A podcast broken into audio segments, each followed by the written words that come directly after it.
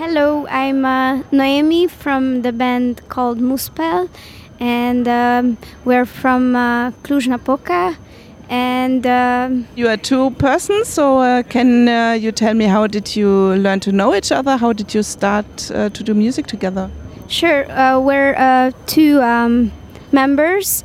My other half is uh, Anna. She plays on the guitar. I play the microKORG.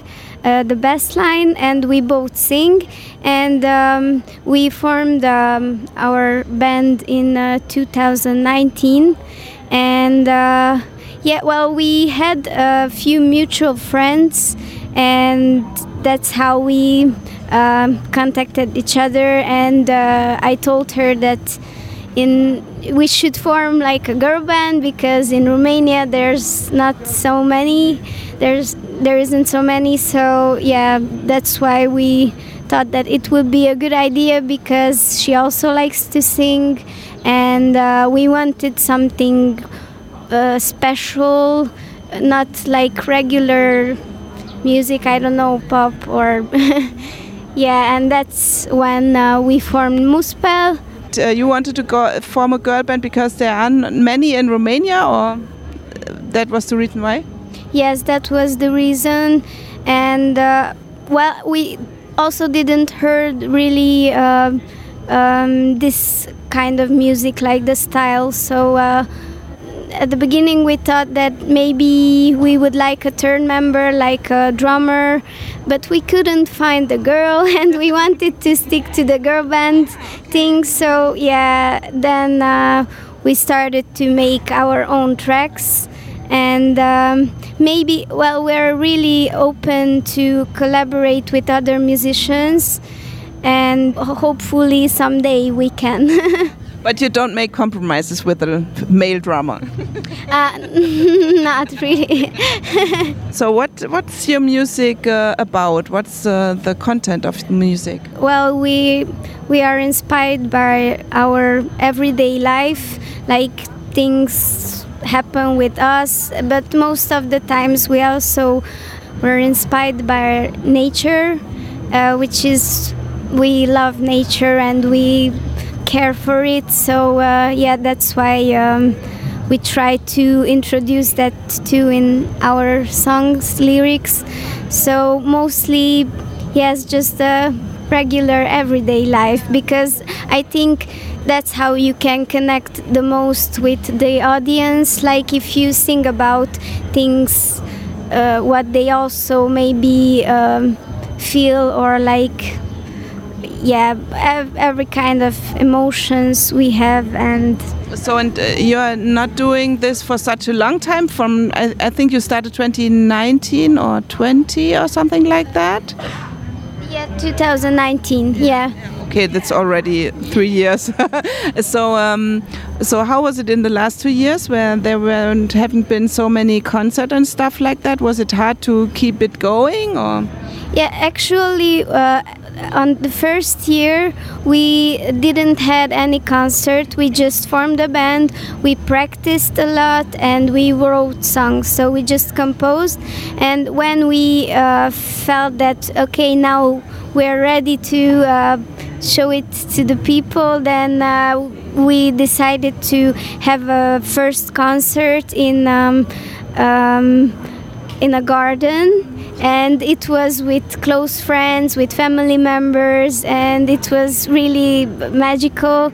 And after that yeah covid uh, uh, intertwined so uh, that was a bit hard uh, harder time for us because uh, we didn't really had any concerts but still uh, it was uh, we didn't took it as a bad sign or something. We just continued to write new songs and uh, to practice and to get better. So uh, yeah then we had like an online concert and um, well we just uh, wrote songs and in, in this summer you got a lot of concert, and I saw also that you are in Hungary uh, several times. So how did it come? Is there a special connection to Hungary? Yeah, well, the first time uh, we got called uh, we won like a prize. Um, it was a project, and you could um, write yourself in and send some songs, and then they chose us to. Uh, uh, record a whole album with a Hungarian producer called I Am Yank, and uh, that's how they uh, got to know us. And then they uh, called so the Hajógyár. It means uh, um, it is. Um, well, um, association or something like that, and uh, they called us uh, several times uh, to concerts. And we also had here in uh, Bonțida in the, the castle uh, live. Um, we made a live video concert and uh, you can yeah watch that on youtube last year we also played at electric castle and uh, before that we played uh, oh yeah at, in hungary at uh, oh but that time it wasn't in hungary sorry. It was here uh, in Bélis uh, it was the Wanderest festival. And then we played also at uh, Sfera which is a small festival in Târgu Mureș in Neumarkt and uh, at Mumus which is in Adriano Mare that's a small festival, but it was really lovely, and we were so excited to play at that many concerts. So yeah, after a time it got better, and then they started to um, invite us again. So and how did it feel today to perform here? Because you are from Cluj, so uh, maybe you grew up with this festival. I don't know. Well, actually, uh, I was. Uh, only twice. I really like this festival, and I like um, usually the lineup. And it was uh, really an honor for us to play here for the second time.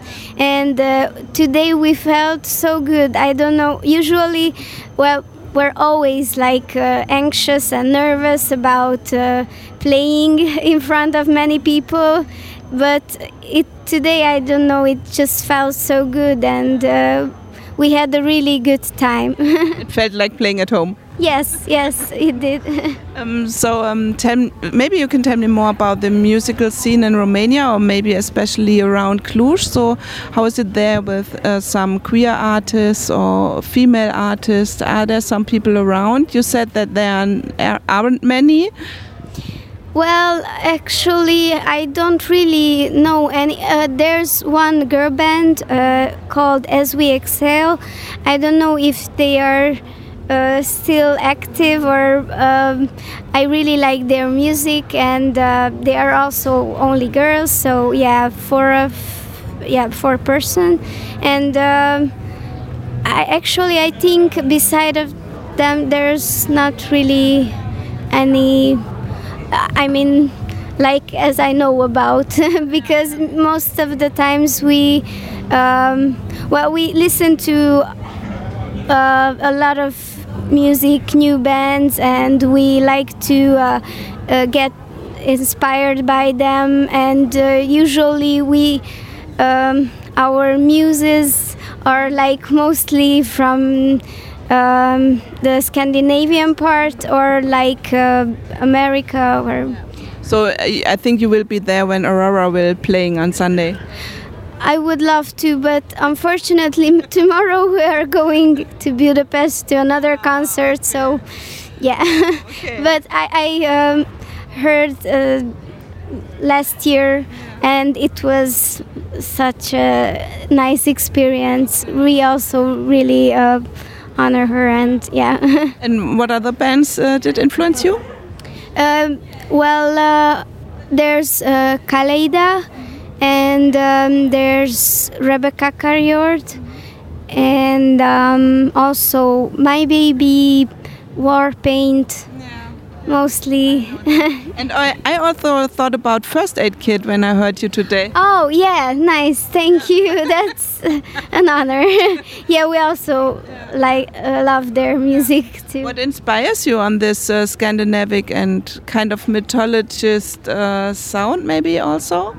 Yeah, I think the well, the sounds, the melodies. Um, usually the lyrics aren't that. Um, um, Harmonics or yeah, yeah, but uh, harmonics, yeah. For example, uh, the harmonics between the two vocals, uh, that um line, yeah.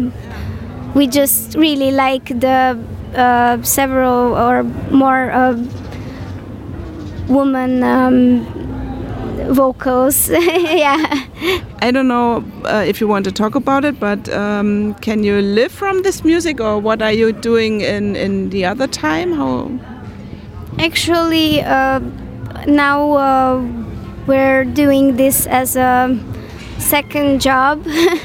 uh, well, like it started, it is a hobby. It's like uh, we love to do this, and uh, that's why I told you it's like a job because uh, now it started to feel like. Uh, because we have more uh, gigs, which is really nice. And we would like it to be like our full time job, but unfortunately, here in Romania, it's not so easy to. Uh, to I don't know to be more famous or not famous like to that our music uh, I don't know they hear it in other countries or uh, and that's why we would really like to have a spotify and that is our next plan to uh, yeah join the spotify uh, and yeah next to this we have our own jobs. For example i'm um, um, kindergarten teacher and uh, Anna she just finished university so So, and are you also doing music with the children that you take care of? Yeah, sure. I, I adore music, and I think uh, music has such powers that I always introduce them to uh, the kindergarten group, and we're always singing and. Uh, yeah, playing games by singing. So we do almost everything. no, not almost. So, um, so maybe you just want to adjust something you didn't told me that you want to be in this interview. Hmm, let me think about it. So if not, Yeah, i it's important to know because maybe there aren't people who know that uh, we also put together the tracks. So usually on it's Anna's work, and uh, yeah, which is. Uh, not an easy job to do. So, uh, and we would also like to um, experience more with uh, other instruments or other things. And uh, yeah, well, we would really like to collaborate with um, string uh, quartet, and we already uh, have some plans. So uh, hopefully that will turn out. maybe, and maybe we, we see us again someday, maybe in Germany or something like that. Yeah, sure, that would be so nice.